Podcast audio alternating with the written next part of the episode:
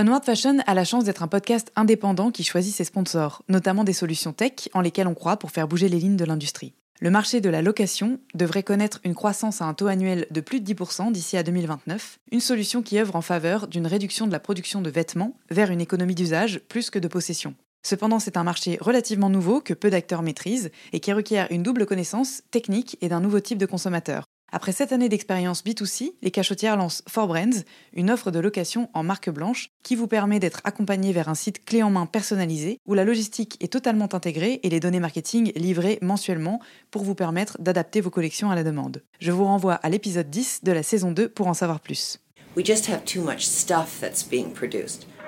Bienvenue dans Onward Fashion, le podcast des solutions business pour une mode durable. Je suis Victoire Sato, cofondatrice de The Good Goods, le premier média francophone sur la mode responsable.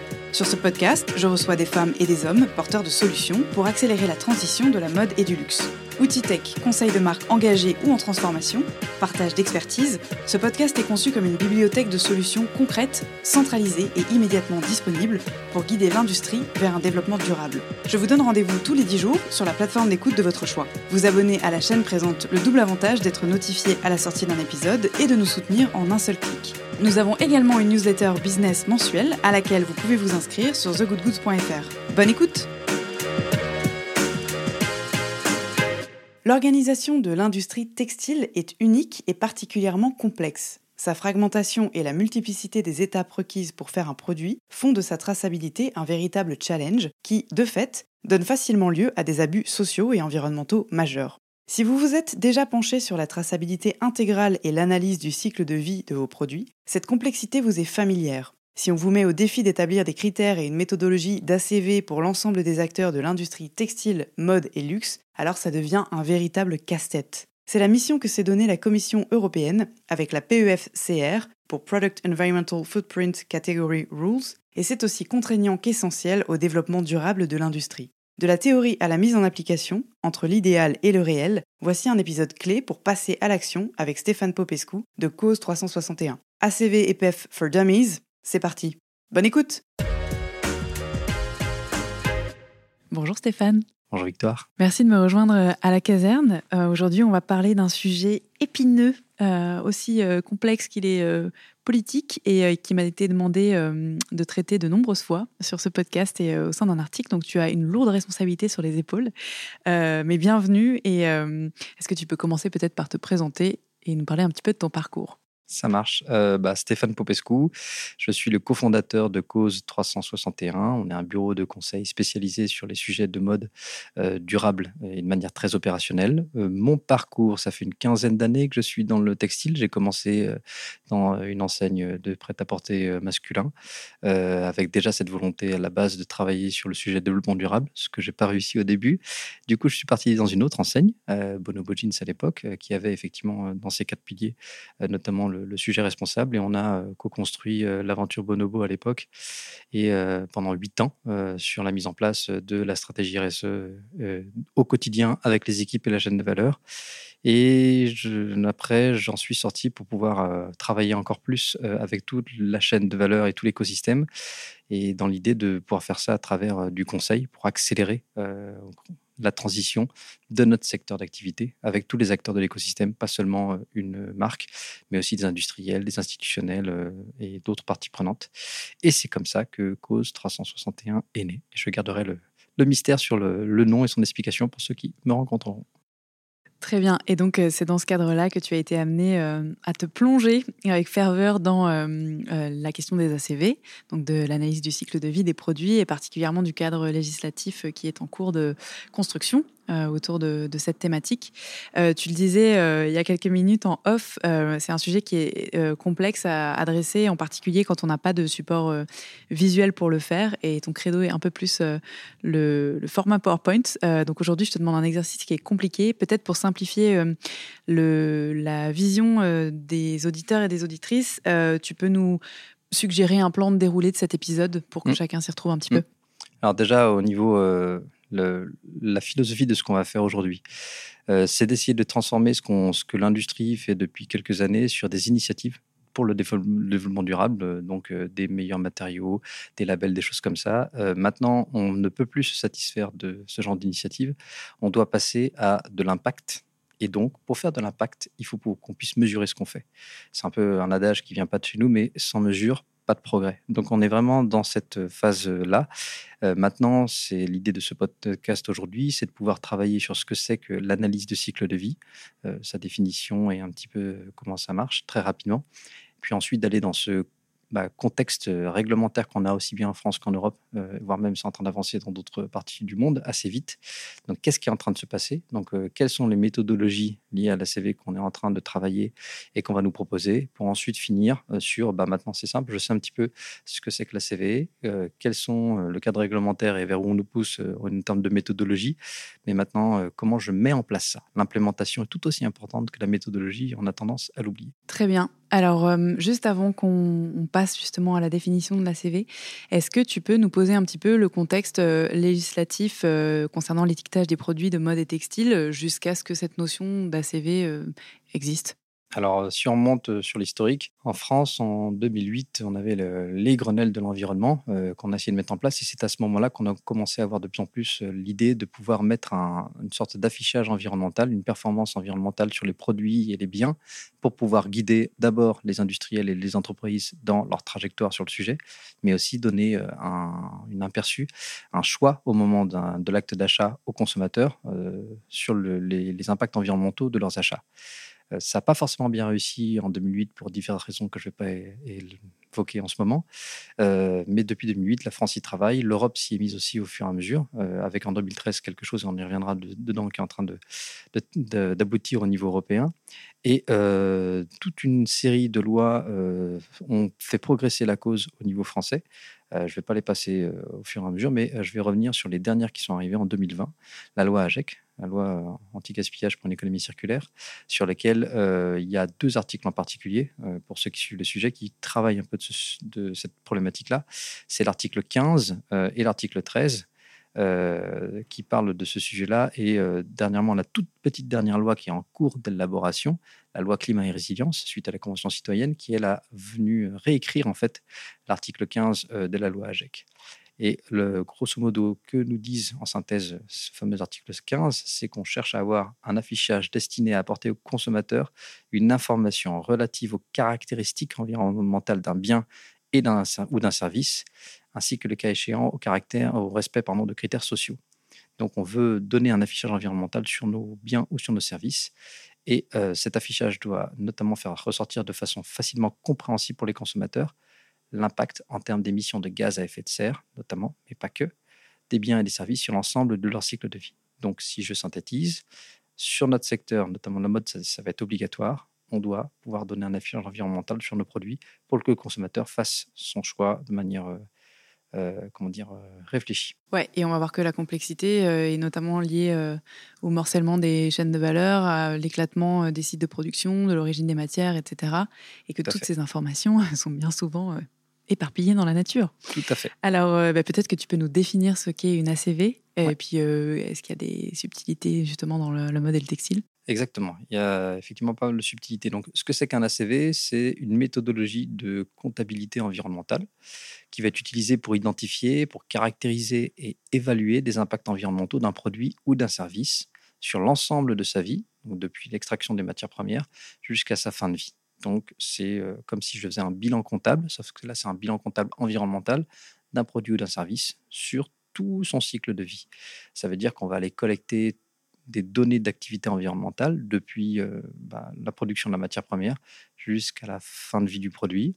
Ces données, c'est là on fait un inventaire de cycle de vie, vont nous permettre de lister tous les potentiels impacts, donc combien d'eau j'ai utilisé, combien d'électricité j'ai utilisé, toutes ces informations-là, on va après les convertir en une série d'indicateurs, des impacts environnementaux, qu'on va ensuite après euh, pondérer, normaliser et pouvoir afficher euh, potentiellement un score euh, sur le sujet, enfin un, résultat d'impact environnemental, comme un bilan comptable, grosso modo. Est-ce que tu, tu as déjà, est-ce qu'on connaît l'origine et particulièrement dans quel secteur industriel ça a été inventé? Et puis, est-ce qu'il y a des secteurs dans lesquels c'est déjà en place depuis longtemps et ça fonctionne bien? Ouais, alors euh, le secteur où c'est inventé, j'aurais un peu plus de mal, mais les premiers travaux qu'on retrouve sur le sujet de l'ACV, c'est dans les années 70, donc euh, antérieur, bien antérieur à moi pour l'instant. Et les premières méthodes euh, en application des années, les années 90 environ. Et comme je le disais, une accélération sur le volet législatif en 2008 avec les grenelles de l'environnement. Et enfin, des premiers dans notre secteur pilote textile entre 2013 et 2018 sur laquelle la France a participé. Euh, et enfin, une méthodologie euh, qui sera finalisée et robuste a priori en 2024. Les secteurs, euh, donc ça c'est je vous ai mis un petit zoom sur le côté textile, mais ces informes, enfin, les premiers travaux et le côté législatif, c'est pour tous les secteurs d'activité, c'est pas que pour le nôtre, bien sûr. Euh, quel est le secteur d'activité qui aujourd'hui travaille euh, plus ou moins bien avec euh, le sujet de la CV C'est le bâtiment. par exemple, aujourd'hui, vous allez acheter une maison, un appartement ou alors faire construire. Vous avez des normes qui sont basées notamment sur la CV et qui travaillent déjà depuis un petit moment dans ce secteur-là, depuis quasiment 2010, où ils sont obligés de réaliser des ACV avant de faire des choses. Et maintenant, la dernière norme de construction, je ne suis pas un spécialiste, mais notamment, elle vous impose de pouvoir garantir un une, quantité d'émissions euh, maximum de CO2 par mètre carré. Donc ça, ça se calcule grâce à la CV, de pouvoir analyser tous les matériaux et les méthodes de, construction qu'on utilise pour pouvoir se dire, bah voilà, sur le mètre carré d'une maison, d'un immeuble, je génère tant d'indicateurs environnementaux, que ce soit l'impact carbone, l'eau ou autre. Et, et, donc oui, ça marche. Je je ne sais pas si ça marche facilement ou pas, mais depuis 2010, ils y sont mis. Et nous, on y arrive euh, maintenant. Mais là, on peut euh, déjà entrevoir euh, une des difficultés qu'il n'y a pas dans le domaine du bâtiment, qui est celle de la, fin de vie. Parce que, a priori, un bâtiment, euh, on a une idée de la façon dont il va être détruit, reconstruit, amélioré, mieux isolé, etc. Tandis que, bah, effectivement, un vêtement qui part dans les mains d'un consommateur et ou dans la nature, on aura plus de mal à, euh, j'imagine, quantifier euh, l'impact de sa fin de vie, de son recyclage, de son, son réusage, etc. J'annonce juste euh, ce pourquoi ça va être compliqué ensuite et pourquoi est-ce que c'est un, sujet qui est, qui, est, qui est difficile à traiter. Est-ce que tu peux nous expliquer la différence entre un bilan carbone et une ACV Oui. Alors, on va revenir effectivement sur la, la définition de l'ACV au global. L'ACV, comme on l'a dit, c'est une analyse euh, multicritère, entre guillemets, euh, tout au long d'un cycle de vie. Enfin, ça peut être multicritère ou monocritère. Quand je fais un bilan carbone, je vais, euh, ça dépend quel scope je vais faire, mais grosso modo, on est capable avec un bilan carbone de faire une analyse d'un produit ou d'un site, d'accord, sur l'impact carbone, sur tout son cycle de vie si on le souhaite. Euh, dans le bilan carbone, il y a une méthodologie qu'on a, qui a été développée en France. On a euh, trois scopes, entre guillemets, euh, sachant que le scope 1 et 2 sont plus des activités liées au, bah, au site et aux entreprises en elles-mêmes, et que le scope 3 va considérer les produits. En tout cas, c'est ce qu'on appelle une sorte d'analyse de cycle de vie qui est monocritère. D'accord? Maintenant, l'analyse de cycle de vie, on peut aussi le faire avec plus, plus d'un critère, pas que le carbone. pourquoi est-ce qu'on doit regarder pas que le carbone? Bah, parce que le, carbone changement climatique, entre guillemets, n'est pas le seul impact environnemental. Il y a la consommation en eau, il y a toutes les diverses façons de polluer nos écosystèmes ou la santé humaine, ou alors euh, les ressources euh, sur euh, les matières naturelles. Et qu'on on a besoin de cette fameuse comptabilité environnementale de manière claire et nette pour pouvoir faire des choix. C'est comme si j'avais un bilan comptable qui regardait uniquement mes bâtiments et pas du tout ce que je vends, par exemple. Comment je peux faire un arbitrage stratégique? C'est impossible. C'est pour ça qu'il est important de voir de manière multicritère. Mais aujourd'hui, vu la difficulté et le niveau de maturité du secteur, on y va effectivement étape par étape, mais ça avance très très vite.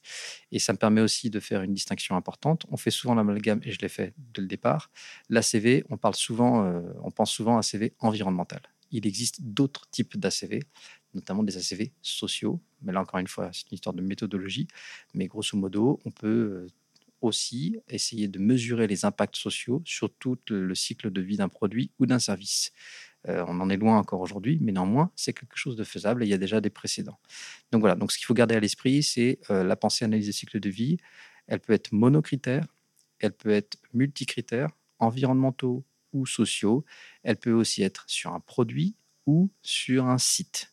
En tout cas, pour une marque, par exemple, aujourd'hui, euh, on va parler, in fine, on veut calculer l'empreinte environnementale ou sociale euh, bah, de la marque. Ça va être, on va le faire grâce à un ACV qui va euh, non seulement prendre en compte la partie site, donc bah, c'est son siège, ses magasins ainsi, mais aussi ses produits. Et ça, c'est la vraie empreinte environnementale de chacune de nos entreprises. Et quand on vous parle aujourd'hui au niveau des infos, comme quoi la France ou les pays veulent respecter l'accord de Paris et prendre des engagements, notamment pour le climat, bah, pour ça, il faut être capable d'avoir une vision globale de ce qu'on pèse, donc de mesurer tous nos impacts et ensuite de pouvoir faire une trajectoire environnementale. On en parlera à la fin dans l'implémentation. Oui, on, reviendra sur la notion d'ACV euh, social qui est fondamentale aussi, mais c'est vrai que j'ai choisi pour cet épisode-là de se concentrer sur la partie environnementale euh, qui est hyper complexe, le, but étant in fine euh, bah, d'avoir idéalement les deux.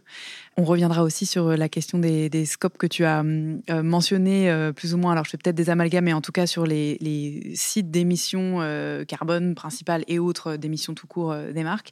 avant ça, est-ce que peut-être tu peux nous parler de la nomenclature, je crois que c'est en équivalent CO2 qui est exprimé euh, finalement une ACV Alors, ça va dépendre de l'indicateur, mais chaque indicateur a son unité.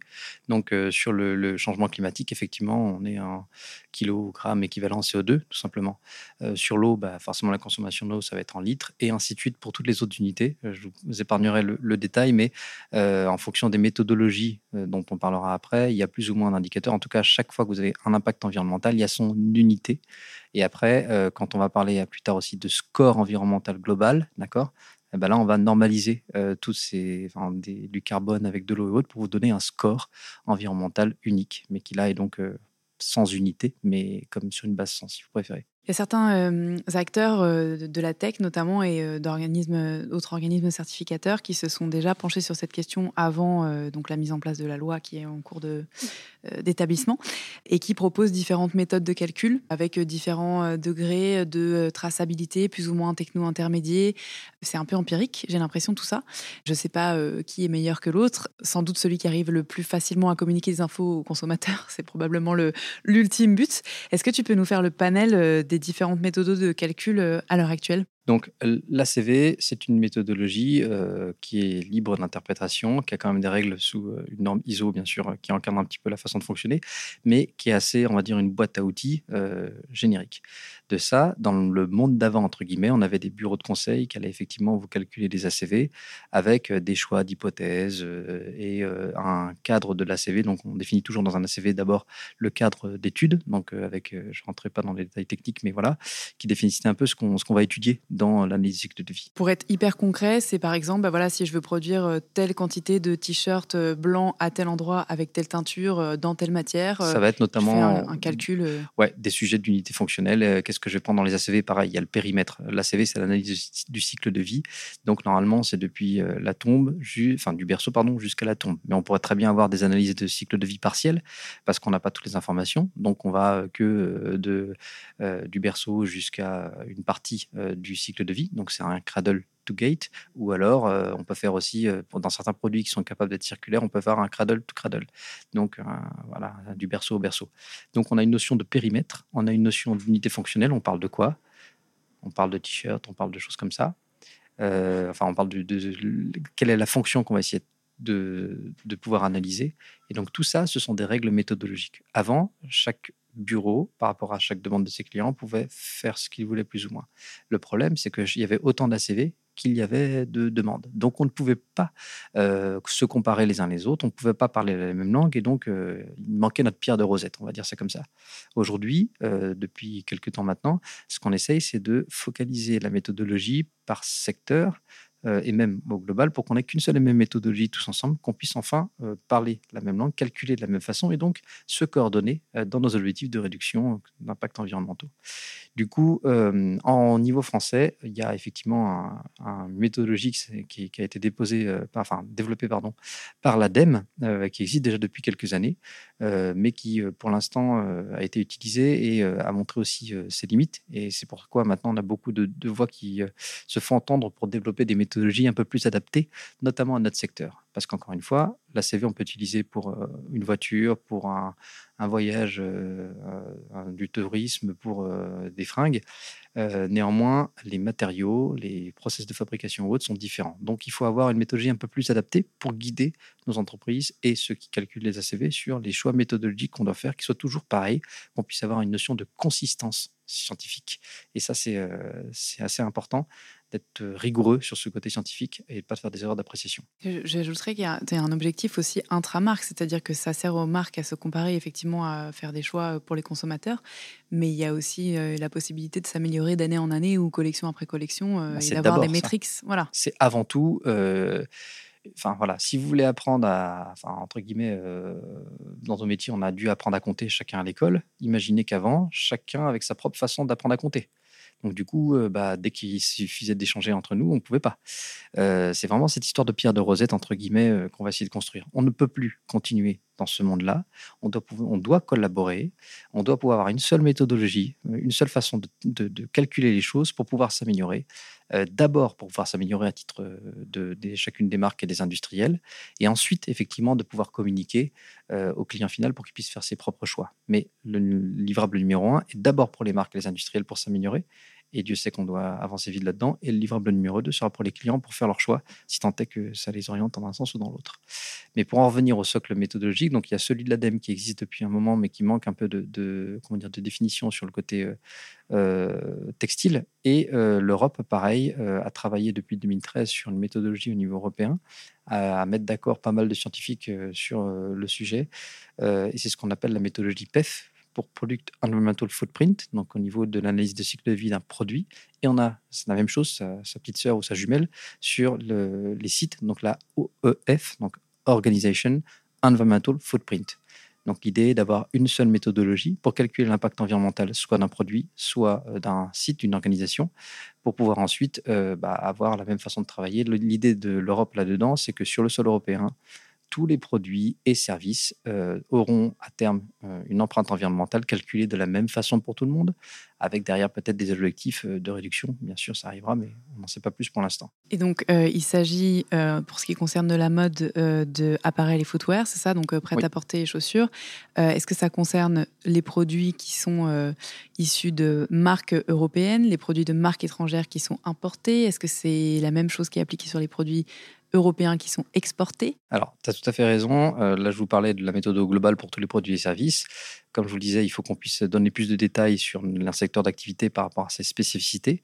Donc, depuis 2018, euh, on a passé une autre étape au niveau européen et on est descendu dans ce qu'on appelle un PEFCR, un Product Environmental Footprint Category Rules, donc les règles pour chacune des catégories, et on en a un pour nous, euh, c'est pour la Parallel Footwear. Donc le PEFCR ANF, Parallel Footwear, euh, il y en a pas beaucoup au niveau européen, il y en a un autre sur les, me demandez pas pourquoi, hein, mais un sur les tapis synthétiques, je ne sais pas pourquoi, un autre sur les fleurs coupées, euh, un autre sur les poissons euh, marins. Euh, bref, en tout cas, chacune des industries va avoir son propre PFCR qui va un peu normaliser le sujet. Globalement, tu as mentionné que des secteurs qui polluent, donc ça me va. Hein. Bah, il n'y a pas de secteur qui ne pollue pas, mais en tout cas, c'est assez intéressant. Mais les fleurs coupées, je, oui, il y a un sujet, mais bon, en termes d'ampleur, je ne suis pas sûr qu'on soit sur les mêmes niveaux, mais c'est assez intéressant. En tout cas, nous, dans notre PFCR, on a plusieurs, donc c'est la catégorie à part footwear, on a des sous-catégories. Euh, on en a 13. On en a 10 sur le textile, donc euh, t-shirt, chemise, pull. Hein. Elles ont toutes été définies par rapport à un usage commun, d'accord, euh, et des principes communs. Et ensuite, sur la chaussure, on en a trois. donc, la chaussure à bout ouvert, chaussure à bout fermé et bottes. donc, ça, c'est les sous-catégories qu'on a là-dedans. Et à l'intérieur de ces sous-catégories, donc, on peut avoir encore un niveau de granularité méthodologique encore plus profond pour détailler encore plus les informations de comment calculer l'impact environnemental de ces sous-catégories. Alors, tout à l'heure, tu as hum, mentionné rapidement le, le, scope, ou en tout cas, tu as fait allusion à ça. Et en parlant du bilan carbone et des méthodologies de calcul finalement euh, de l'empreinte d'un produit, euh, on s'est rendu compte justement euh, avant qu'il y ait ce cadre législatif qu'il y avait des, donc, des informations déclaratives qui ne prenaient pas en compte l'ensemble des scopes. Est-ce que tu peux nous expliquer le concept peut-être d'un scope 1, 2, 3 et là où le bas blesse, notamment bah, concernant le mix énergétique et si oui ou non il va être inclus dans le PEF Au niveau des, des scopes 1, 2, 3, ce qu'il faut retenir, c'est que le 1 et 2, c'est tout ce qui va être les activités directes et indirectes euh, d'une organisation, donc euh, notamment euh, bah, ses magasins, son site, c'est le transport de ses employés et ainsi de suite. Mais c'est des choses qui sont directement imputables. Voilà. Par contre, on ne prend pas en compte tout ce qui est lié à ses produits ou les services qu'elle vend. Qui sont eux, faits notamment dans notre secteur d'activité. Bah, nos produits sont faits de matériaux qui viennent de l'autre bout du monde, qui sont faits parfois avec des industries qui fonctionnent avec des, un mix énergétique très carboné, dans des conditions, ça peut être pareil pour le social, parfois pas forcément toujours au même niveau. Bref, ça, on l'occulte quand on ne prend que le scope 1 et le scope 2. Ça, c'est ce qu'on appelle le scope 3 qui est beaucoup plus compliqué à, effectivement à appréhender, à calculer, parce qu'il nous faut plus d'informations, ce qu'on n'a pas tout le temps, surtout dans notre secteur. Là, j'en viens à sujet de la traçabilité. Ça demande d'avoir des informations, donc ça demande de connaître ces chaînes de valeur, comment est-ce que c'est fait, chez qui c'est fait, et bah, euh, les impacts énergétiques ou autres euh, tout au long de la chaîne de valeur. Donc aujourd'hui, euh, dans l'approche bilan carbone, voilà comment ont été découpées les phases. Le pourquoi, je ne sais pas. En tout cas, si on doit parler d'empreinte environnementale d'une entreprise, il y a effectivement ces bâtiments et tout, mais il y a surtout ces produits. Quand on regarde ces les résultats de d'un bilan carbone qui soit exhaustif, on s'aperçoit bien que le scope 3 est beaucoup plus important, enfin surtout dans notre secteur, je veux dire, que les scopes 1 et 2. Donc euh, c'est les scopes 1 et 2, c'est l'arbre qui cache la forêt, le scope 3. Sans mauvais jeu de mots, mais voilà, voilà grosso modo euh, la différence. Et donc dans l'approche ACV, euh, ce qu'on nous demande actuellement au niveau législatif, c'est de parler sur un affichage produit et un calcul d'impact produit. Donc là, on se dirige sur le scope 3 directement. Ça, ça devient un peu plus compliqué. Et l'approche ACV, elle prend effectivement euh, une multitude de critères, notamment les mix énergétiques de chacune des étapes de production, où est-ce qu'elles sont. Donc c'est pour ça que c'est important de savoir où sont faits nos produits. Mais si j'ai, euh, je sais pas moi, euh, la matière première avec euh, le tissage et la filature, enfin le la filature pardon et le tissage qui sont faits et l'ennoblissement qui sont faits en, Asie, en Chine, j'aurai le mix énergétique chinois qui lui est très carboné. Et ensuite la confection peut être faite en Europe, en France, j'aurai le mix énergétique européen ou français. Donc ça, effectivement, on est capable, on les a, ces informations-là, on est capable de les appliquer. Et la méthodologie euh, analyse cycle de vie va euh, étudier tout ça. Et en plus, euh, n'oublions pas, elle va ressortir ça sur tous les indicateurs. donc pas que le changement climatique, pas que le carbone, mais aussi la consommation en eau ou autre. Et bonne nouvelle pour ceux que ça peut commencer à inquiéter à ce moment de l'épisode, les données qu'on va demander sont assez similaires. Donc le travail que vous allez faire de toute façon sur un bilan carbone, scope 3, vont servir aussi pour une analyse de cycle de vie sur tous les autres critères, les multicritères environnementaux.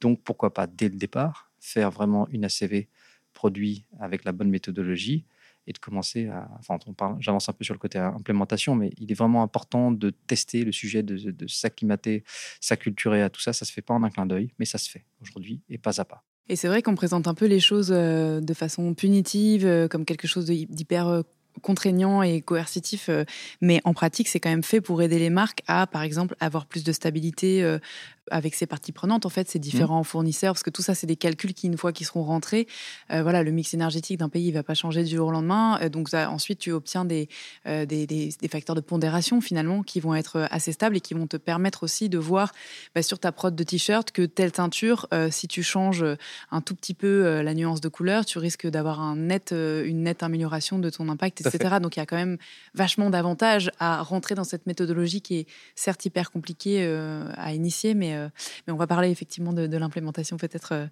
euh, juste après.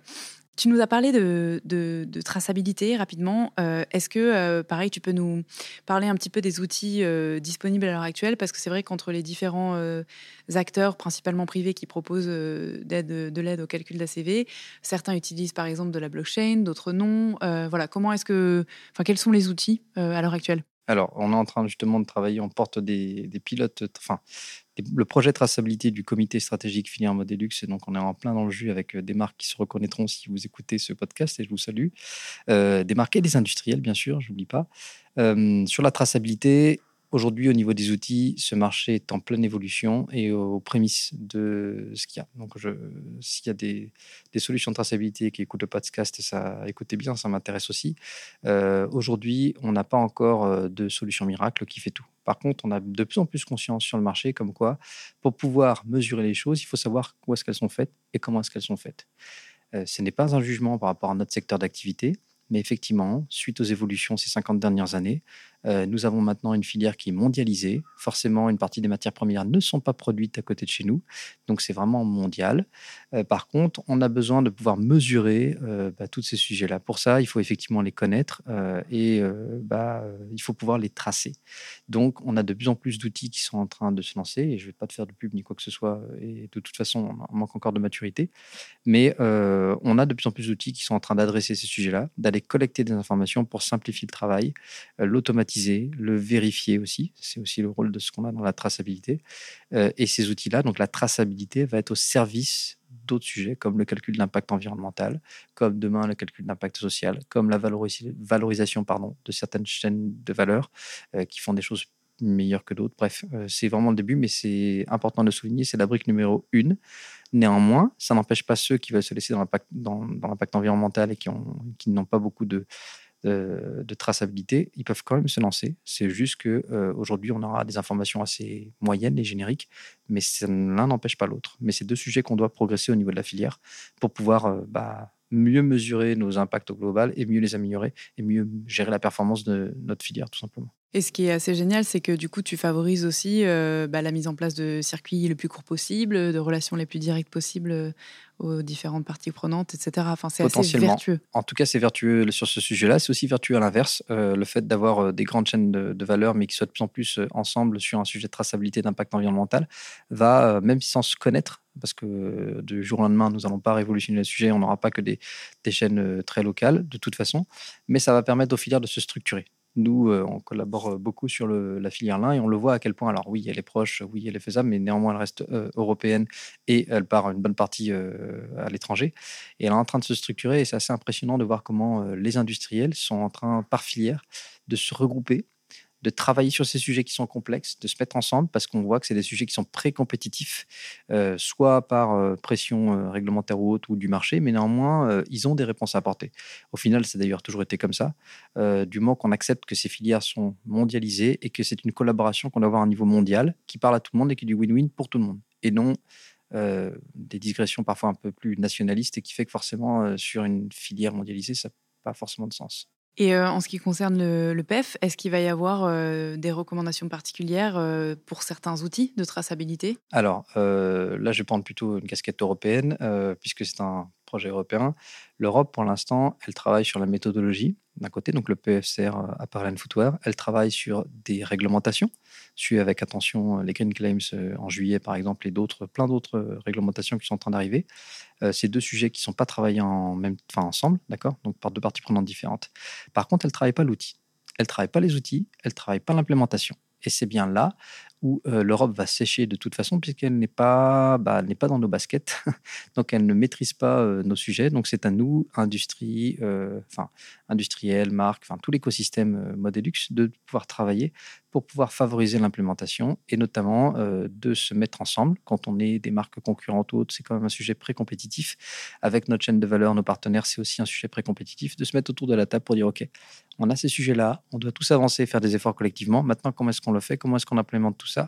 Euh, Et comment est-ce qu'on aide à la fois nos pouvoirs publics, qu'ils soient français ou européens, ainsi que nos prestataires, nos solutions, des futurs outils et autres, à pouvoir s'adapter à nos besoins c'est exactement ce qu'on essaie de faire euh, chez Cause euh, au quotidien. Et donc ça signifie que euh, la législation ne prévoit pas de structure d'audit ou d'organisme vérificateur et, donc de sanctions en cas de fausse déclaration, par exemple? Alors, au niveau français, on a, dans les les différentes lois, on a toujours le, code de l'environnement derrière et d'autres choses qui ont quand même des, comment dire, des, aspects euh, réglementaires qui peuvent nous obliger à faire des choses. Euh, typiquement, si vous faites des déclarations, euh, enfin ce que s'appelle la publicité mensongère par exemple, qui est souvent liée à, à ce qu'on touche, on a un sujet pénal donc avis aux patrons qui nous écoutent, et un sujet financier. donc là, effectivement, voilà. Mais quel est le risque qu'on prend là-dedans? Je vous laisse y réfléchir. Au niveau, donc c'est comme ça que ça marche, la loi, il y a quand même plusieurs euh, partie euh, et bras armés de la loi qui vont pouvoir, entre guillemets, euh, nous obliger à respecter les règles là-dedans. Sur le, côté contrôle de ce qui est fait dans ces divers sujets d'analyse du cycle de vie ou autre. Aujourd'hui, je vais parler plutôt de ce que je connais. Au niveau européen, il y a effectivement un système de vérification. Aujourd'hui, l'Europe va nous le, signifier de manière très claire euh, en juillet sur euh, justement la, réglementation sur les green claims, où elle va dire vous n'êtes pas obligé d'afficher. Par contre, si vous voulez faire une allégation environnementale, un green claims, voici les règles du jeu à suivre. Et dans ces règles du jeu, il est quand même pressenti qui est euh, obligatoirement une revue critique de l'analyse de cycle de vie à la méthodologie PFCR Apparent Footwear. Et aujourd'hui, nous, dans nos projets qu'on fait, c'est déjà ce qu'on fait. Donc, de vérifier, un, qui fait le calcul. Donc, vous avez enfin, vous faites une ACV et pour pouvoir la publier, notamment une ACV comparative, normalement, vous êtes censé faire une revue critique. Sinon, si personne n'a vérifié votre travail, vous êtes jugé parti forcément. Euh, donc ça, c'est on verra les mécanismes de vérification qui vont être proposés euh, au niveau législatif, au niveau français euh, et au niveau européen. Ils ne sont pas encore connus pour l'instant. Néanmoins, ça ne nous empêche pas au niveau de notre filière de déjà se structurer par rapport à ça. Et là, je reprends la casquette traçabilité, où dans traçabilité, il y a le côté vérification. C'est intrinsèquement mêlé pour euh, poursuivre sur le, côté euh, loi et euh, à l'échelle internationale, lu dans un, rapport de BOF une citation d'un ancien patron, je ne sais pas quel était son poste exactement, mais de chez Timberland, qui disait Sans langage standardisé ni cadre réglementé, déchiffrer ce que font réellement les entreprises est extrêmement difficile. La plupart des rapports RSE ne quantifient pas avec précision le profil complet des émissions carbone des marques de mode et ne sont pas audités par des parties externes. C'est un petit peu la synthèse de ce qu'on vient de se dire là et ce pourquoi le PEF est en marche. Euh, néanmoins, je sais qu'il y a des initiatives un peu équivalentes aux États-Unis. Comment est-ce que tout ça va s'harmoniser euh, à l'échelle internationale? Très très bonne question. Je pense que c'est que du pronostic, mais euh, premier arrivé, premier servi. Donc et on en pas plus tard qu'hier, je lisais une nouvelle justement. de alors le SEC, le Secretary of Exchange of Commerce ou je sais plus quoi. Bref, je maîtrise pas trop les arcades, mais c'est une, une autorité au niveau américain euh, qui est en train de, réfléchir sur le, commerce et qui est en train de poser les bases, de se dire, euh, voilà, nous souhaitons que euh, dans un avenir très proche, les entreprises qui ont leur siège aux États-Unis soient obligées de déclarer leurs impacts environnementaux, notamment carbone. alors, bien sûr, il y a un gros lobby business qui est en train de se battre dessus, mais c'est un petit peu le euh, vous pouvez regarder ça, c'est sorti pas plus tard qu'hier, mais c'est un petit peu Biden qui essaye de rattraper son, retard là-dessus. On voit bien qu'ils sont en train de faire un petit peu les mêmes sujets qu'on avait sur l'impact carbone et qu'on a aussi euh, dans la loi euh, AGEC et climat et résilience. Euh, mais aujourd'hui, on va un peu plus loin au niveau européen, puisque le, PFCR, donc sur notre secteur, euh, c'est énormément, enfin, c'est travaillé depuis 2013 avec euh, une phase de transition depuis 2018. C'est beaucoup de, travail d'arrache-pied de pas mal d'acteurs, et y compris des parties prenantes françaises qui, participent avec l'ADEME notamment, ou Refashion, ou la FHCM, ou la CELC e notamment. Donc voilà, il y a des, comme des parties prenantes qui, participent, et on apporte une une méthodologie et une expérimentation concrète. Et encore une fois, moi, je crois que dans ce que je vois et ce que je fais. Donc, euh, c'est l'action qui, à mon avis, va primer. Et ensuite, qui pourra montrer aux autres, euh, bah, aux autres entités euh, américaines, ANSI, comment ça marche et comment est-ce qu'on peut le mettre en place par l'action. Donc, j'espère que, du coup, ça va s'harmoniser à ce moment-là. Mais on est, enfin, dans ce PFCR, il y a des parties prenantes qui sont d'origine américaine. Hein. le pilote du PFCR à Parler c'est la SAC, qui est une association américaine à la base. Sustainable Apparel Coalition. Même s'il n'y a pas que des Américains dedans. Euh, on a aussi des représentants de la filière coton américaine. Euh, on a des représentants, euh, j'en oublie, mais enfin bref, en tout cas, on a des représentants qui ne sont pas que européens, qui ont des opérations en Europe. Ce qui me fait dire aussi que voilà, cette réglementation est valable pour tous ceux qui vendent en Europe. Je n'ai pas dit que ceux qui produisent, mais vraiment qui vendent. Donc, y compris les produits étrangers devront s'y mettre. Donc, euh, donc voilà, donc j'espère que ce, leadership qu'on a au niveau européen et français, euh, effectivement, sera euh, comment dire, bien accueilli par les autres secteurs. Mais de toute façon, de facto, vu que c'est un sujet qui touche toute notre filière qui est mondialisée, ça touche aussi les autres, les autres continents. Et est-ce que tu sais s'il y a une hypothèse de pénalité sous forme d'éco-taxe, par exemple, à l'import de produits qui sont mal notés euh, comme euh, par exemple euh, ce que suggère, je crois, dans sa proposition de loi le collectif en mode climat. On recevra Julia pour en parler, mais. Ouais. Eh ben, typiquement, ce que je vous parlais sur le sujet américain, typiquement l'idée derrière qui a clairement été annoncée par le sexe, c'est effectivement de pouvoir bah, faire une taxe carbone. Alors les États-Unis y reviennent, hein, puisque au final ils ne nous ont pas suivis sur le sujet. Au niveau européen, il y a aussi des discussions sur le sujet. En tout cas, encore une fois, ce qu'il faut bien comprendre dans comment travaille au niveau européen, il y a ceux qui travaillent sur la méthodologie donc, euh, de faire en sorte qu'on ait comme tu le disais, mais une seule méthodologie standardisée, harmonisée, obligatoire pour tout le monde si on parle de calcul d'impact environnemental produit ou site. Et après, il y a ceux qui font les lois et qui vont après pouvoir se servir de ces méthodologies-là pour dire bah, maintenant on vous oblige à le faire d'une façon ou d'une autre. Et là, on voit bien l'exemple français qui lui fonctionne à l'inverse, mais en tout cas, on a une loi qui nous dit on va vous obliger, vous, le secteur textile, à afficher l'impact environnemental. Seulement aujourd'hui, on ne sait toujours pas comment ça commence euh, en janvier prochain, mais voilà. Mais euh, bon, c'est à l'inverse, mais grosso modo, il y a les deux bras. Il y a le bras de la méthodologie et il y a le bras armé de la loi qui nous obligera à le faire. Donc euh, oui, je ne serais pas étonné qu'à terme, nous ayons un côté obligatoire, on va dire, sur l'impact carbone et les autres aussi, tout simplement. Moi, pour l'instant, on n'y va pas à pas. Ce qui m'intéresse, c'est que les entreprises soient capables de calculer leur impact environnementaux, de les comprendre et après de mettre en place une trajectoire environnementale. Ensuite, effectivement, au niveau politique et au niveau du marché des consommateurs, est-ce que c'est suffisant? Est-ce que c'est assez exigeant?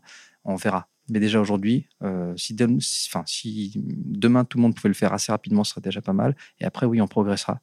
Mais c'est comme un enfant qui va apprendre à marcher. Bon, bah voilà, on y va d'abord en rampant, à quatre pattes, et puis après on marche en cours. Alors attends, on va parler euh, dans un instant de la mise en application concrète, euh, mhm. en cas pratique pour les marques. Avant ça, euh, micro annonce, mais si tout va bien, normalement après-demain, j'enregistre avec ton, ton homologue new-yorkais, new-yorkaise précisément. Je tease pas plus, mais voilà, ça devrait être intéressant de confronter un petit peu les points de vue et l'état d'avancement sur les deux continents.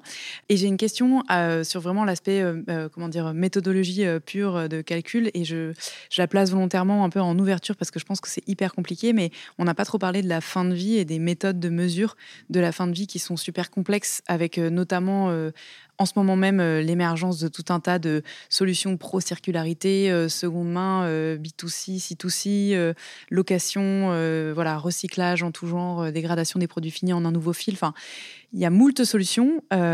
comment est-ce qu'il est prévu de, calculer ça? Parce que c'est quand même un énorme morceau de l'impact de la vie d'un produit. Tout à fait. Alors, euh, plusieurs réponses à ça. Euh, tout d'abord, euh, dans le business model traditionnel de la fin de vie.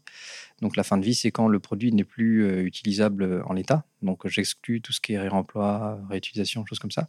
C'est vraiment la fin de vie. Aujourd'hui, on a grosso modo deux façons de faire qui sont assez connues malheureusement. C'est la valorisation énergétique, pour pas dire de les brûler, tout simplement bref, vous préférez le mot que vous voulez, ou l'enfouissement, pareil, je ne sais plus quel mot politiquement correct, mais bref, peu importe. Euh, ça, on, connaît, euh, ça se fait depuis tellement longtemps qu'on sait comment ça marche. La valorisation énergétique, on sait les impacts environnementaux que ça fait.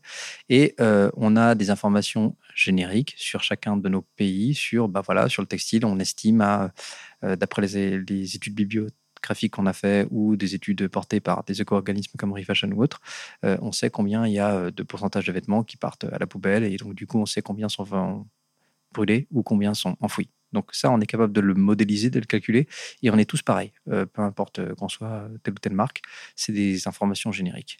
Après arrive le côté recyclage. Donc ça, c'est assez nouveau, effectivement, sur le marché global, même si ça fait quelques années quand même. L'idée est de pouvoir comprendre comment est-ce que le recyclage euh, va nous permettre, entre guillemets, de refaire un nouveau produit, et donc du coup, bah, de ne pas faire de la valorisation, pas les incinérer ou pas les enfouir.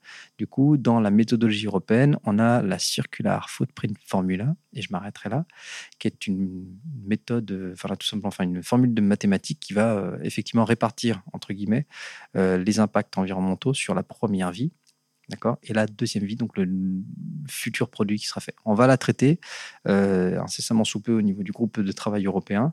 Euh, l'idée est de pouvoir vraiment l'appliquer au textile pour qu'elle soit représentative. Et on a encore pas mal d'informations qui nous manquent, donc de pièces du puzzle qui nous manquent, mais néanmoins, cette formule, elle existe de manière globale. Là, le job du PFCR, à part Footwear, c'est d'adapter au textile pour qu'elle soit représentative des pratiques actuelles.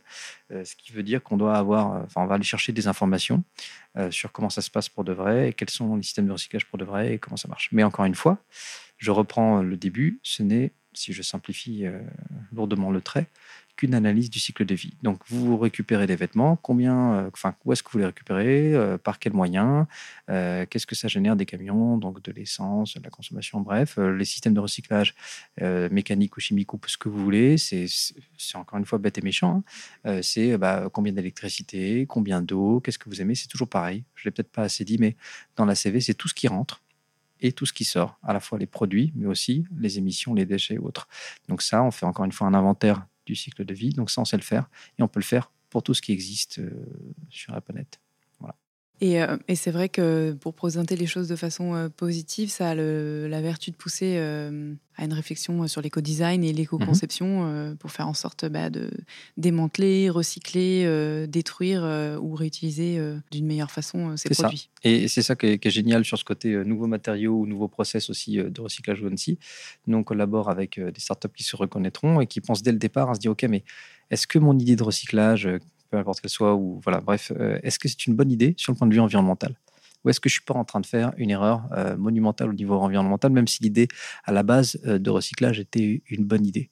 Euh, Et ça, c'est génial de voir que bah, des, nouvelles entreprises maintenant se posent la question dès le départ, dans la construction de leurs solutions, elles intègrent cette brique impact environnemental dès le début. Alors ça demande peut-être parfois plus de travail et plus de données, mais ça ouvre aussi les pensées différemment et elles construisent leur business model en intégrant cette brique environnementale, qui fait qu'elle sera beaucoup plus résiliente par la suite, contrairement à nous, les anciens, entre guillemets, qui avons construit un business model plutôt centré purement sur l'économique et qui maintenant devons euh, bah, intégrer la dominante euh, environnementale et la dominante sociale aussi, donc forcément euh, un peu de rétropédalage.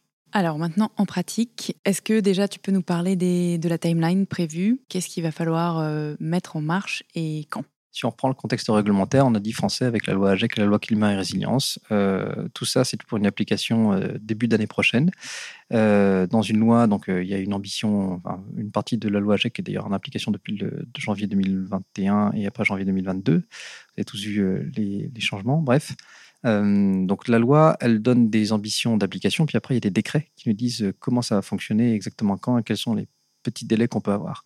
Donc là, le décret sur la loi AGEC Climat Résilience euh, sur ce sujet d'affichage environnemental, il n'est pas encore pondu, il sera pondu d'ici la fin de l'année et il nous donnera clairement quelle méthodologie on doit utiliser, quel affichage exact je dois faire, un ABCDE, un score PF ou des choses comme ça, on verra bien, euh, et pour quand je dois le faire? Donc je n'ai pas la réponse à tout ça, mais l'ambition du gouvernement est quand même de donner cette information d'ici la fin de l'année. Pour ça, ils ont mis en place une expérimentation qui a été lancée euh, l'année dernière, qu'on appelle Xtex, avec 11 méthodologies qui ont été proposées, qui se basent toutes, c'était dans les prérequis, sur la CV, mais attention, à différents niveaux, certaines pour euh, quelques pourcentages d'autres euh, beaucoup plus que ça.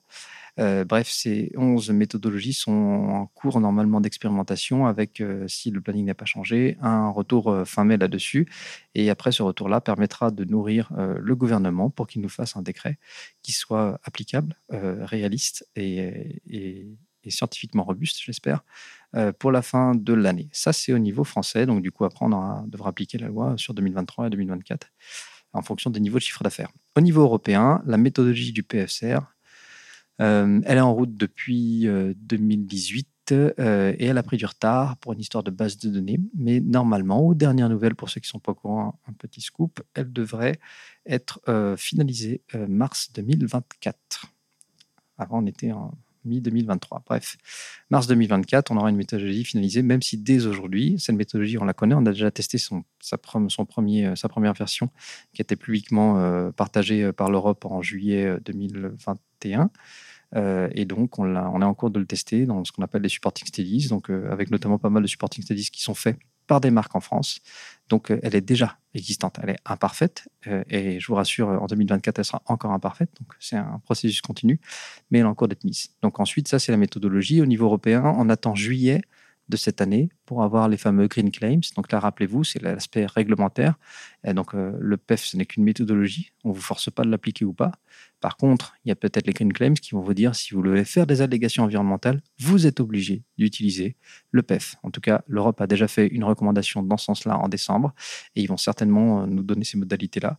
Euh, par contre, la petite différence, c'est que l'Europe ne vous obligera pas d'afficher. La France, oui. Donc en pratique, quand on, admettons, on prend une date, on dit objectif euh, mars 2024, ça va concerner les produits qui sont mis en marché à partir de cette date ou les produits qui sont déjà en vente, euh, tu vois, dans ma marque. Et donc, est-ce que j'ai à calculer dès maintenant l'ACV des collections qui sont en cours de développement pour dans un an et demi, hein, en pratique, c'est ça, ou est-ce que j'ai un peu de temps devant moi? C'est un sujet épineux. Euh, qui est plutôt politique qu'autre chose. Mais grosso modo, euh, en France, généralement, quand un décret sort, à partir du décret, on est censé le respecter et on a un délai d'écoulement pour les produits qui sont euh, déjà sur le marché et qui peuvent forcément qu'on ne peut pas revenir en arrière. donc il y a toujours un petit laps de temps. Il y a aussi une limite de, généralement de chiffre d'affaires. Donc, quelles sont les entreprises qui sont impactées? Il y a une certaine limite de chiffre d'affaires. Donc, pour que les toutes petites entreprises puissent se mettre à la page au fur et à mesure. Donc euh, voilà, donc on verra ce qu'on nous donnera. Au niveau européen, je ne peux pas vous dire pour l'instant. Par contre, euh, moi, j'ai un conseil quand même. Il ne faut pas attendre que la loi nous tombe dessus pour s'y mettre, parce que ce pas des sujets qui se font en un claquement de doigts, même si c'est des sujets qui sont tout à fait, enfin, qui sont travaillables dès aujourd'hui. Donc le fait de calculer l'impact environnemental de ces produits ou de ces sites, c'est des démarches qui sont déjà connues. Euh, on peut déjà s'y mettre aujourd'hui, euh, expérimenter la chose, euh, d'autant que dans ce sujet, il y a le côté méthodologie. OK, quelle méthodologie vous voulez choisir vous avez bien compris vers laquelle je, vous propose de s'orienter. Mais après, c'est pas parce que vous avez une méthodologie que vous allez non plus y arriver facilement. Tout va dépendre, on l'a dit, de votre façon de travailler, de votre traçabilité, donc de votre chaîne de valeur. Donc ça, personne d'autre que vous et le fait de l'essayer, de le tester, ne pouvez répondre à cette question-là. Donc tant que vous n'avez pas essayez. Vous ne pouvez pas commencer à réfléchir à comment industrialiser tout ça et le mettre en place. Donc, encore une fois, c'est un appel que je fais à toutes les marques et tous les industriels. Il faut pouvoir, dès maintenant, se pencher sur la question, parce que de toute façon, c'est dans le sens de l'histoire. Peu importe que quelle loi de quel pays vous emmène dessus et à quelle vitesse, il va falloir y aller. Voilà, donc euh, ça c'est pour ceux qui sont volontaires et pour ceux qui sont plutôt en gestion de risque, euh, bah, effectivement il y a un aspect réglementaire et financier. Euh, pareil, on, on parlait tout à l'heure sur euh, ce qui se passe au niveau des États-Unis ou autres, mais euh, toutes ces demandes-là, elles sont de plus en plus pressantes du, monde financier, qui est en train de comprendre qu'on a une crise climatique sur le dos et que l'argent qui est investi dans des entreprises qui malheureusement ne donnent pas leurs informations de manière très nette et très claire sur leur impact environnemental et qui du jour au lendemain peuvent dégringoler à cause de la crise climatique, ce sont des mauvais investissements. Donc, en tout bon investisseur avisé, il voudrait plus d'informations sur ça. Et ça aussi, ça arrive dans le package notamment européen, mais on le voit bien dans d'autres pays. Donc, euh, même pour ceux qui sont plutôt en gestion de risque, qui disent que je ne ferai rien tant qu'on ne me le forcera pas, euh, je serai vous, j'y penserai dès maintenant et je mettrai dès maintenant. Et ne serait-ce que quand on regarde des exemples euh, du secteur de la food ou de l'électroménager qui ont déjà des formes, des connotations, etc., et de la manière dont ça a fait shifter bah, notamment l'agriculture et la façon de, de produire des aliments, bah, clairement, on sait que c'est ce qui va arriver dans le vêtement et qu'il y aura un avantage concurrentiel indéniable à avoir non seulement une note, mais en plus une bonne note. Bien sûr. Euh, et puis surtout, bah, l'avoir euh, avoir testé, avoir pris le temps de le faire, euh, d'avoir rencontré les difficultés, de mettre les choses dans un temps qui vous est propre et non dans une obligation réglementaire qui vous fait courir après, après le sujet. Tu disais tout à l'heure que donc le, il y avait un, seuil de chiffre d'affaires pour que les petites marques, parce qu'étant donné que ça a un coût, on va en parler, mais pour que les petites marques puissent se développer avant d'être soumises à ces contraintes. Est-ce qu'on a aujourd'hui un cut-off On sait à peu près? Alors, sur la loi, enfin les lois AGEC et, climat résilience, a priori, on partirait sur du 50 millions pour, dès 2023. Donc, si vous êtes 50 ou plus, vous êtes sous le seul coup notamment de ce fameux article article 15, euh, et après 20 euh, millions à partir de 2024. Mais voilà, je ne maîtrise pas toutes ces informations-là. En tout cas, le décret, euh, enfin, les décrets devraient sortir, parce qu'il y en a plusieurs, assez rapidement cette année. Donc, on aura l'information. Après, ensuite, en dehors de ça, c'est pas parce qu'on est. Je comprends la difficulté quand on est un peu plus petit, mais c'est ce qu'on se bat aussi chez, chez Co, c'est d'avoir des, des, sujets et des méthodologies et des outils qui soient accessibles, accessibles financièrement, accessible aussi euh, au niveau de, le, des procès de la façon de fonctionner, donc au niveau de l'ergonomie utilisateur et, intellectuellement parlant, euh, parce que ce sujet de transition euh, écologique, il regarde tout le monde et qu'on a un secteur d'activité qui est composé de beaucoup de PME. Donc il faut aussi qu'on puisse les embarquer et les emmener, et je suis persuadé qu'ils cherchent à le faire eux aussi. Donc ce n'est pas que pour les gros. voilà, il faut aussi qu'on puisse travailler sur ce sujet pour les petits parce que c'est un sujet systémique tout simplement. Donc tout le monde est concerné. Donc, admettons que je sois une marque euh, et que je fasse partie, euh, donc, euh, de, enfin, que mon CA soit concerné. Comment je fais concrètement pour m'y mettre? Est-ce que il faut que j'embauche des ingés en interne pour faire le taf? Est-ce que tu recommandes d'être accompagné par des structures un peu comme pour aller chercher un organisme certificateur, un auditeur, etc. Alors, c'est pas c'est pas une réponse facile là-dedans, puisque l'écosystème est en train de se construire, enfin, le marché est en train de se construire. Mais déjà, effectivement, euh, il va falloir avoir de la ressource, qu'elle soit en interne ou en externe. C'est un, un débat, je ne sais pas trop, euh, euh, et je vais pas faire de contenu sponsorisé pour, pour cause, mais en tout cas, il faut effectivement, déjà, un, savoir de quoi on parle. Donc, se former. ou se faire former par quelqu'un. Bref, mais quand je vous parle de différentes méthodologies ou autres, il faut au minimum savoir de quoi on parle avant de faire des choix. De deux, il faut pouvoir effectivement commencer à mettre en place cette action-là. Aujourd'hui, ça se fait forcément par des gens qui sont externes, qui maîtrisent l'analyse du cycle de vie, qui ont été formés pour, et qui maîtrisent la méthodologie que vous aurez choisie peu importe qu'elle soit française, européenne, ainsi. Mais il faut maîtriser le sujet, sinon ils ne sont pas compétents. Donc une question à bien leur poser en amont. Euh, voilà, donc vous pouvez soit faire ça de manière externe, soit avoir des personnes euh, spécialisées, des ingénieurs ACV en interne, comme le font certaines marques. Après, c'est une vision stratégique. Est-ce qu'on a besoin des ingénieurs en interne ou pas? Dans tous les cas, ma croyance, c'est qu'à terme, tous ces sujets-là, euh, l'impact environnemental devra devenir dans les gestes du, quotidien. Donc, on va devoir avoir une méthodologie qui soit réglée, on va avoir des outils, des bases de données, et les outils doivent s'adapter à nos différents métiers dans nos différentes entreprises, que ce soit des industriels ou des marques. Et c'est là où on doit pousser la filière pour que ces outils s'adaptent à notre filière et non l'inverse. Car moi, je ne crois pas qu'un industriel ou une marque textile demain va se transformer en un pro de l'ACV et avoir euh, je ne sais pas combien d'ingénieurs ACV. Ce n'est pas notre métier, ce n'est pas notre vocation. Par contre, je crois qu'en 2022, on est capable d'avoir des outils qui s'adaptent à nous et qui nous permettent, grâce à la technologie, euh, bah, de s'adapter à notre façon de travailler, à notre langage, à notre glossaire, pour pouvoir ensuite sortir euh, la CV. Donc, si je synthétise encore euh, le trait, c'est comme avant, je calculais à la main sur mon papier, je veux faire plus de calculs mathématiques, j'utilise une calculatrice. Tout le monde est capable d'utiliser une calculatrice. Je peux avoir des super calculatrices, super belles et super chères, comme des calculatrices basiques, accessibles, mais je leur demande de calculer et d'être robuste là-dessus. C'est tout ce que je leur demande. Et en pratique, euh, ça peut se présenter comme un, logiciel euh, finalement euh, type CRM sur lequel tu rentres des datas de façon quotidienne et, et, que tu partages avec les différents acteurs avec plus ou moins de degrés de profondeur d'accès aux informations, j'imagine, sur l'ensemble de la chaîne. Aujourd'hui, de toute façon, euh, pour calculer analyser, enfin, un cycle de, analyse de cycle de vie, vous avez des logiciels très spécifiques qui sont pour des ingénieurs ACV, euh, type Decima Pro, mais euh, ingérables pour nous parce qu'il faut être ingénieur ACV de base pour le, pouvoir le, gérer. Et ce qui est en train de naître, c'est des outils un peu plus adaptés à notre secteur d'activité qui facilitent la collecte, enfin, la compréhension des données que vous allez leur donner, pas la collecte de données, attention, mais du coup, qui vont pouvoir, euh, quand vous leur donnez les données, bah, pouvoir aller calculer tout simplement euh, ces sujets, de, enfin, le calcul d'impact environnemental, et euh, qui, à terme, devront être branchés à vos systèmes d'information. Car les données aujourd'hui, on en a beaucoup qui sont déjà existantes dans nos systèmes d'information, qu'elles soient dans, chez la marque ou chez ses partenaires industriels. En tout cas, tout ce qu'on demande aujourd'hui dans l'analyse du cycle de vie, ce sont des données qui existent quelque part sur la planète. La question, et j'en reviens sur la traçabilité, c'est d'aller la chercher et la collecter. Voilà. Mais après, la calculer, vous donnez ça à cet outil qui calcule, bon, bah, c'est un outil qui calcule et qui vous redonne un résultat et qui est plus ou moins bien fait en termes d'ergonomie d'interface. C'est toujours un peu pareil, hein, peu importe la solution euh, informatique. Je m'interroge sur l'absorption des coûts, finalement. Euh, à qui revient euh, la responsabilité de payer et de développer soit l'outil en interne, soit d'aller chercher des acteurs pour le faire? Parce que finalement, si c'est un outil que tu vas avoir en commun avec l'ensemble des, membres de la chaîne de production, c'est pareil que les certifications. Finalement, est-ce que c'est une entité qui l'absorbe? Est-ce que c'est réparti entre toutes? C'est une très bonne question. On a plusieurs visions euh, stratégiques sur le sujet, pas toujours très claires. Du coup, on a, euh, on a une approche euh, un peu plus étatique qui nous dit qu'on peut avoir un outil open source commun pour tout le monde. Pourquoi pas? Aujourd'hui, on le voit déjà hein, dans des autres sujets, des ERP ou autres. Je ne vois pas de, choses qui existent comme ça. Donc, je pense qu'il faut un marché derrière pour que ça tourne et que ça soit résilient.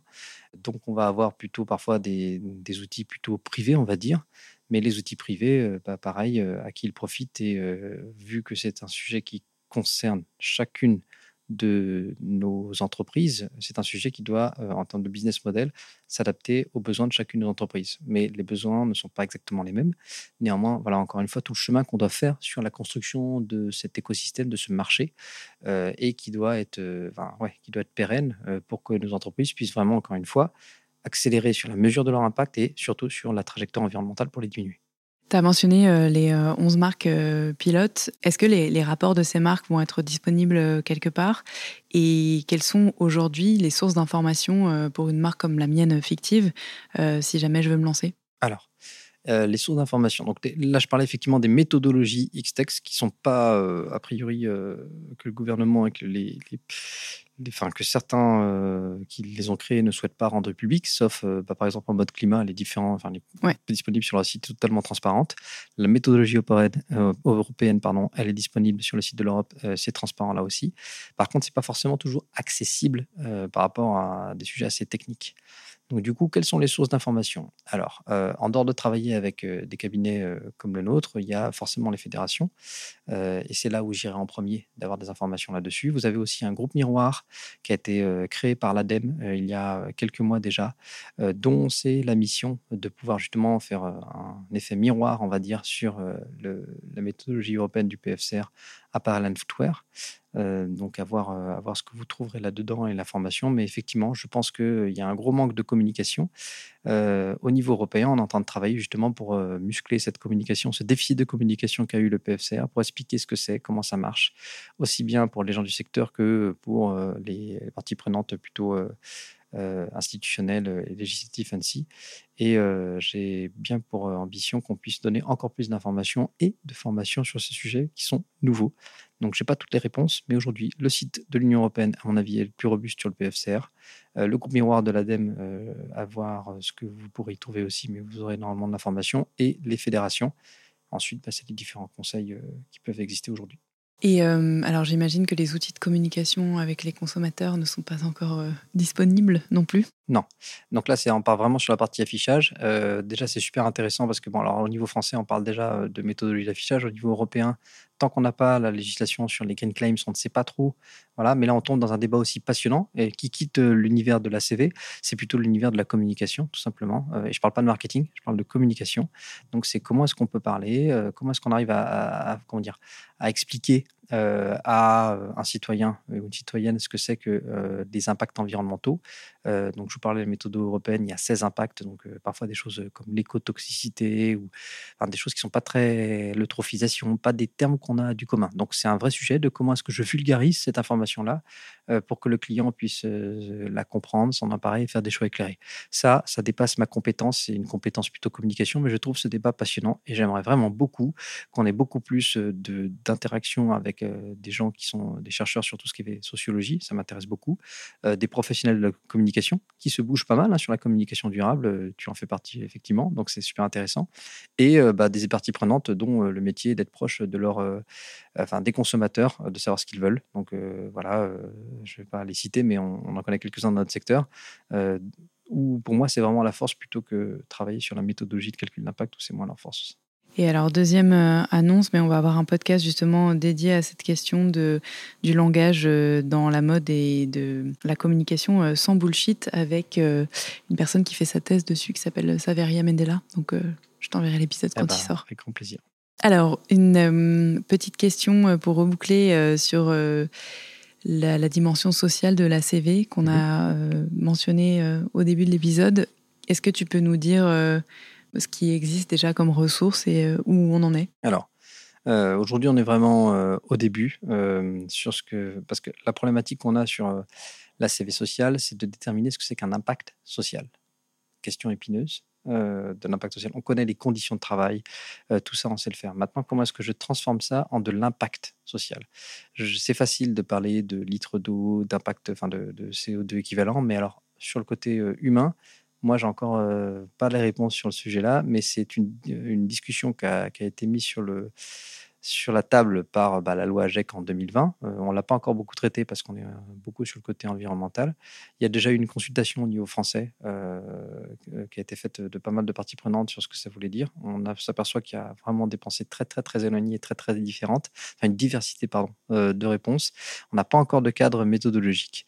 Donc, euh, c'est pas très simple. Euh, en plus, il faut que cette notion d'impact social soit, attention, mais déterminée de manière universelle et non franco-française. Or, on a déjà un problème avec les droits de l'homme. Ils sont pas reconnus de manière universelle sur cette planète. Donc bon, euh, c'est pas pour nous décourager. Il y a un début à tout, comme pour l'environnement, mais c'est beaucoup plus simple sur l'environnement de quantifier des impacts environnementaux avec des notions assez communes. Sur un impact social, ça reste encore à, travailler, mais euh, en tant que bah, le pays qui a lancé les droits de l'homme, peut-être qu'on est capable de lancer aussi euh, l'impact social. En tout cas, ça me ferait bien plaisir et, on est en train de s'y mettre euh, chez Cause concrètement. Voilà. On peut peut-être renvoyer les gens à la conférence qu'on a, a partagée lors de première vision en février, où on abordait la question du biosourcing dans les matières et bah, notamment la question de la CV sociale euh, avec euh, principalement des notions de respect de, des circuits courts, euh, de boost économique local, voilà, et avantages sociaux en tout genre pour des, comment dire, des, des personnes sur place qui travaillent à ces entreprises. Écoute, c'était un exercice pédagogique euh, compliqué que je trouve tu as relevé avec euh, brio. Je ne sais pas si tu voulais ajouter des choses. Je pense qu'on a fait déjà un bon tour d'horizon. Non, mais dans cause, on est plutôt pour l'action, donc euh, un seul mot, lancez-vous. Carrément. Lancez-vous, lancez-vous. On apprendra en marchant et on apprendra tous ensemble, mais, mais il est urgent de commencer à s'y mettre pour arriver assez rapidement sur ces trajectoires environnementales de manière concrète, euh, parce qu'on a de moins en moins le temps. Voilà. Super, je mettrai toutes les ressources euh, et les liens euh, nécessaires qu'on a évoqués dans la, conversation dans les notes de l'épisode. Merci infiniment Stéphane. Et puis à, bah, à très bientôt. J'ai l'impression que c'est que le début d'une grande aventure, cette histoire. Merci pour votre écoute. Si vous êtes encore là, c'est peut-être que vous avez appris des choses et apprécié cet épisode. La meilleure façon de nous le faire savoir, c'est de partager ce podcast sur vos réseaux, par email ou de bouche à oreille, et de laisser un commentaire iTunes 5 étoiles, ainsi que de vous abonner à la chaîne sur la plateforme d'écoute de votre choix.